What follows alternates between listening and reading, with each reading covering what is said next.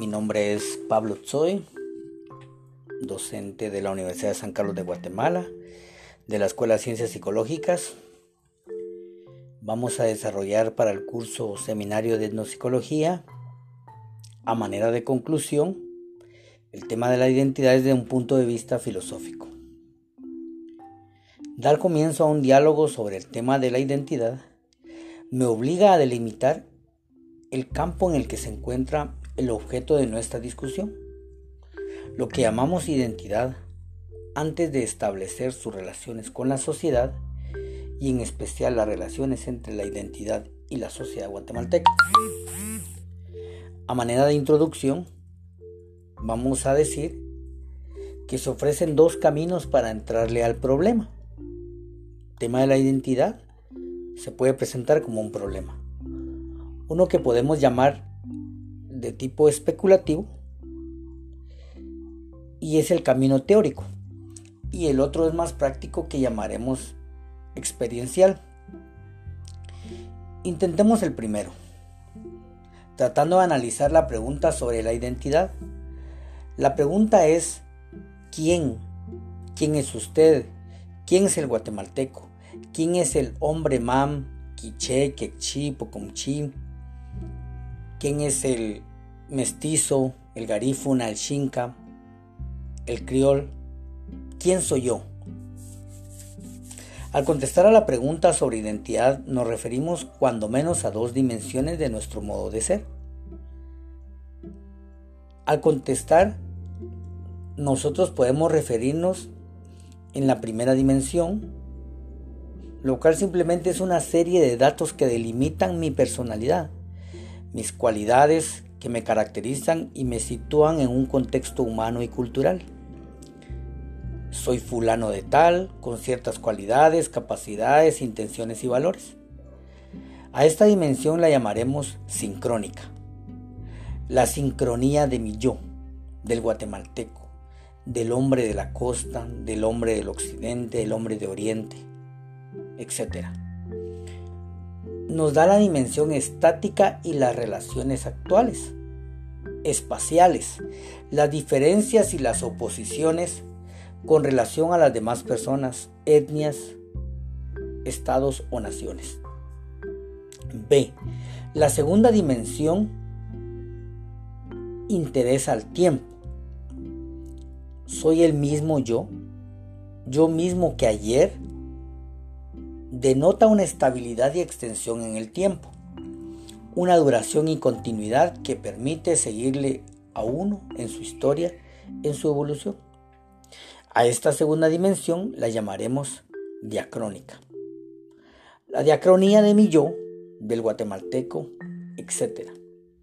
Nos da la dimensión histórica de la identidad, las diversas fases y momentos de su crecimiento, se refiere a la posibilidad de cambios que alguien pueda realizar en sí mismo, sin dejar de ser uno, es decir, sin ser destruido. Ya con esta simple división, la identidad, es decir, su doble vertiente sincrónica y diacrónica, nos crea una serie de problemas para un análisis directo. En ambos casos, las dos vertientes pertenecen a un mismo sujeto.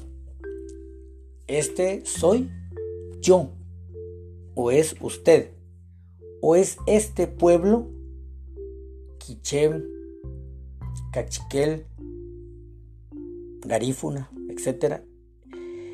Es este Estado guatemalteco. De otro modo entramos a una segunda división, el yo puede ser una simple persona individual. Por ejemplo, yo el Señor, Morales, o bien un sujeto colectivo, nosotros los ciudadanos guatemaltecos. En el primer caso se trata de la identidad de un sujeto singular, cuando hablamos del señor Morales, o una persona individual.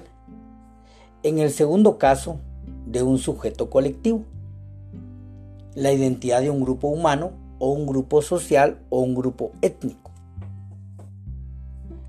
Yo, la etnia, quiché, por ejemplo, la etnia mam, la etnia garífuna, la etnia mestiza. Se trata entonces de un yo nosotros que puede ser también una unidad política. En los dos casos, tanto en el yo singular como en el yo colectivo, se pueden considerar en su sincronía lo que somos hoy, nuestras relaciones con los demás o nuestra identidad actual, o bien su dimensión diacrónica. Cómo hemos llegado a ser, es decir, cómo hasta ahora hemos llegado a ser. Somos los mismos que antes o hemos cambiado. Tenemos la misma postura política, la misma ideología, la misma identidad. ¿Cómo hemos adquirido la conciencia de ser nosotros mismos? El mismo ser histórico, a lo que entre comillas el padre Antonio Galo llama la nuestra mismidad, nuestra misma identidad. En todo lo anterior, la identidad se nos da alrededor de un sujeto. Yo soy de tal modo. Trátese de un yo individual o un bien colectivo. Siempre hay un yo que fundamenta todas sus relaciones consigo mismas y con los demás. Es decir, el yo es el centro, es la persona misma, fuente de derechos y obligaciones, la que posee una sincronía y una diacronía un lugar en la tierra y una historia en el tiempo. Sin embargo, este problema del yo es ya por sí un objeto de grandes discusiones. Es oscuro para los mismos filósofos y no podrá ser abordado tan fácilmente. Lo podemos aclarar más bien con un ejemplo. Le pregunto al señor Morales, ¿quién es usted? Me contestaría con su nombre, el de su familia, su trabajo, sus cualidades, sus ideales, intereses, pensamientos, etc. A este conjunto de respuestas y de cualidades o realidades lo llamaré elementos de identidad personal del señor Morales. Se identifica a través de ciertos elementos personales, elementos de la identidad personal. Punto 2. También le pregunto a un grupo de jóvenes guatemaltecos, ¿quiénes son ustedes? Igualmente contestarán con el nombre de su patria, su territorio, la legislación, la nacionalidad que se establece en el pasaporte, en el DPI y en algunas cualidades más. También llamaré a todo este conjunto elementos de la identidad guatemalteca.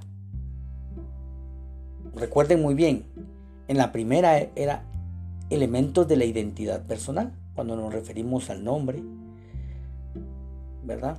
A qué hace en su trabajo, a su familia.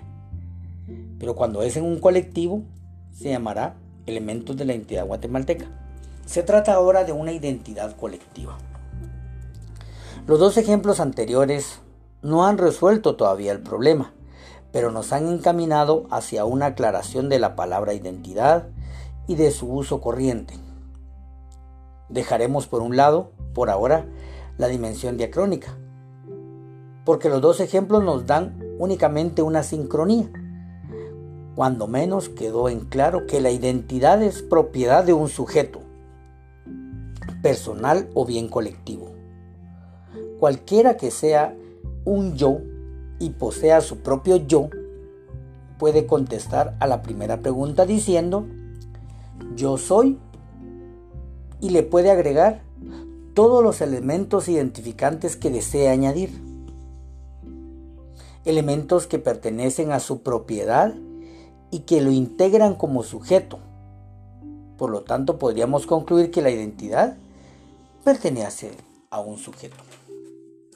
En el punto 3 podemos decir que, sin embargo, tal noción de identidad es todavía poco definida.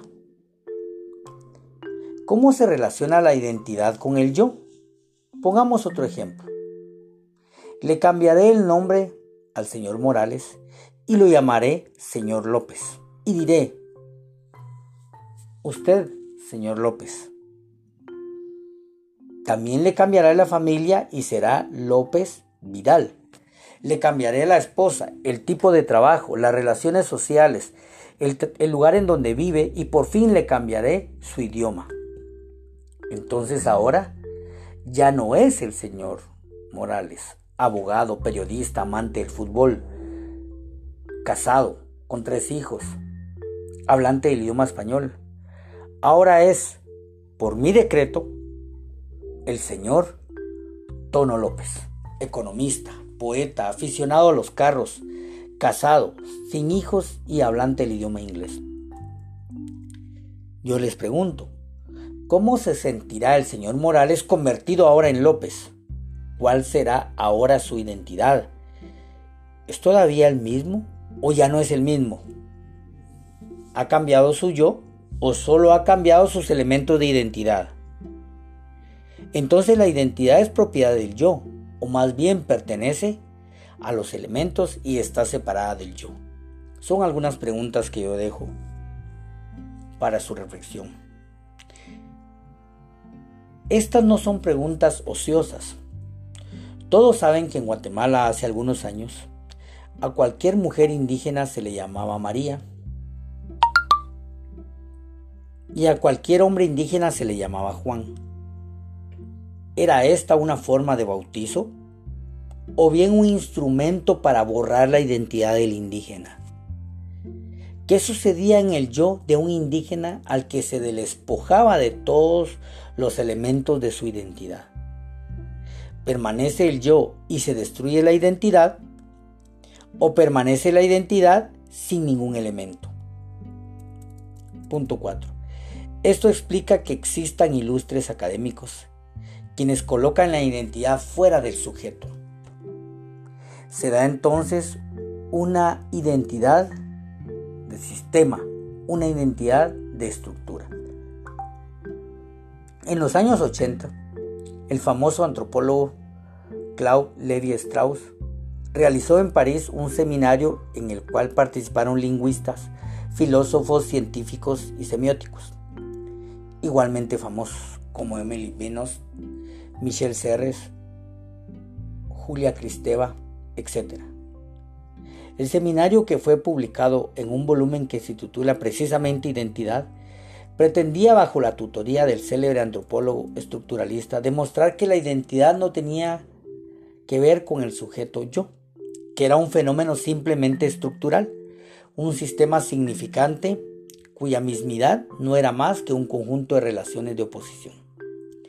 Afortunadamente, Julia Cristeva, lingüista y filósofa, fenomenóloga, en su contribución al mismo seminario, demuestra la absoluta necesidad de un sujeto consciente, que llama, siguiendo a Edmund Husserl, el sujeto trascendental, como la realidad portadora de la identidad, cuya mismidad es el término de relación de todos los elementos identificantes y de todo discurso que pueda establecerse entre el sujeto y su mundo cultural.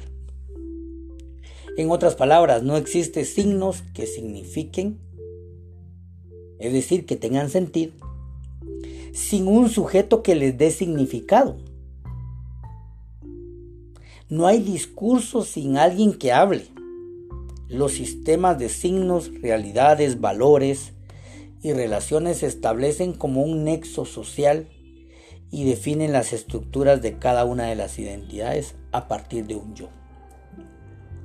Es decir, que el sujeto, que la persona, es el que le da el significado, el sentido de ser a todos los símbolos que coexisten en su comunidad o en su grupo étnico. Estas aporías científicas o pseudocientíficas que se producen entre los estudiosos son prueba evidente de la complejidad del problema, pero no son suficientes para destruir el sujeto, tanto que se trate de un sujeto individual, la persona humana, como de un sujeto colectivo. Por otra parte, Joshua Fishman, un gran experto en sociología y etnolingüística, afirma que la dificultad para establecer el carácter de la identidad no, debe, no deriva del concepto mismo, sino de la complejidad y el gran número de los componentes sociales que la determinan. No hay dificultad lógica, afirma, sino un enorme número de hechos interrelacionados que se sumen en este concepto. Las diferentes definiciones contrarias entre sí son ellas mismas objetos significativos de estudio. Estos contrastes revelan los diferentes papeles que juega la identidad en la vida social. Por eso es tan importante abordarlo desde la psicología y desde la etnopsicología. Porque juega un papel importante en la identidad y etnicidad, en la identidad y cultura, identidad y vida psíquica, identidad y vida política, identidad e historia. La literatura acerca de la identidad está repleta de equivalencias, identidad y etnia, identidad e irracionalidad, prerracionalidad, racionalidad, emocionalidad, identidad que determina los grupos humanos, identidad y presión de la colectividad. Entre los sociólogos antiguos, la tendencia general expresaba desconfianza hacia la identidad por su difícil manejo.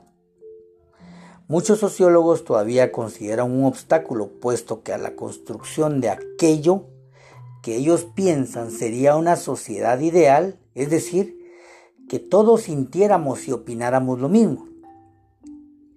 Olvidémonos de la identidad y viviremos en paz.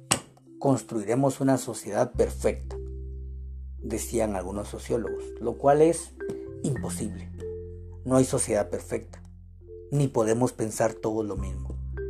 O dicho de otra forma más casera, todos somos igualmente guatemaltecos, que es la fórmula que se ha empleado por muchos años para enmascarar las más grandes injusticias en este país. Uno de los pensadores de miurgos de este modo de pensar universalista y simbólico de esta corriente es sin duda el teórico Talcott, Talcott Persons. Será por tanto necesario acercarnos más a este fenómeno multipolar de la identidad, personal, colectiva, social y política. Si deseamos mejorar las posibilidades de una nación o de varias naciones capaces de vivir en paz, como señala el antropólogo igualmente importante, el noruego Fredrik Barth. Finalizamos. En esta primera parte de este podcast hemos abordado la introducción acerca de la identidad desde un punto de vista filosófico, tomando